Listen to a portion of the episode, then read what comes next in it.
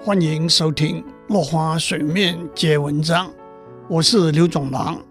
今天我们讲污染问题迫在眉睫。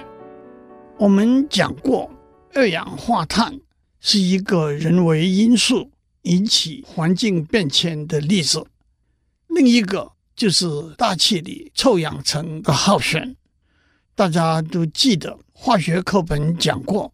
氧原子是 O，两个氧原子合成一个氧分子 O2，三个氧原子合成一个臭氧分子 O3，ozone。在大气层里头，因为紫外光的刺激，两个氧分子会分裂成一个氧原子 O 和一个臭氧分子 O3，但是反过来。一个氧原子和一个臭氧分子也会再合成成为两个氧分子，这个分裂合成过程的平衡就在大气上形成一个臭氧层。自从一九七零年开始，科学家发现大气里头的臭氧每十年减少了百分之四，大气中的臭氧层。有吸收太阳光中紫外线的功能。当臭氧层耗损的时候，来自太阳抵达地球的紫外线会因而增加。过量的紫外线会引起皮肤癌和其他相关的皮肤疾病。臭氧减少的一个主要原因是大气里头氯 Cl 和溴 Br 的游离原子。会引起一个臭氧分子和一个氧原子合成为两个氧分子，因此大气中的臭氧就减少了。那么这些氯和溴的游离原子从哪里来呢？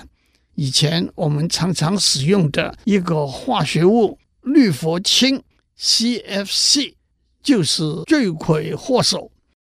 CFC 可以用来做冰箱的冷媒、清洁剂。和喷雾器里的气溶胶经过光分解，CFC 会产生氯的游离分子。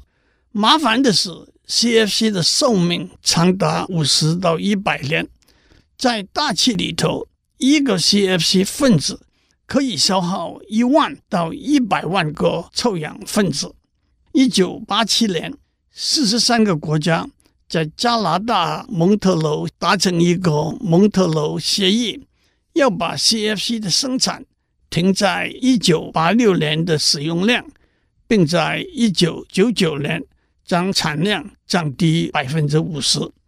过了几年之后，科学家更明确证实 CFC 对臭氧损耗的影响，决定在二零零零年全球禁产 CFC。空气的污染还不止于这两个例子。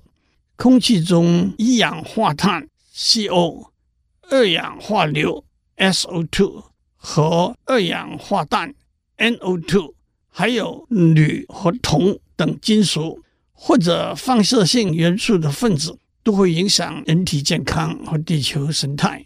世界卫生组织估计，全世界每年有两百四十万人直接因为空气污染而死亡。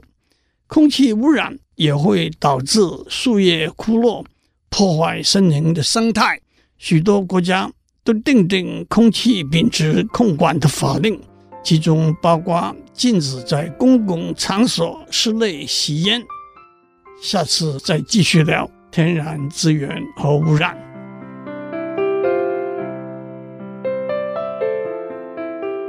以上内容由台达电子文教基金会赞助播出。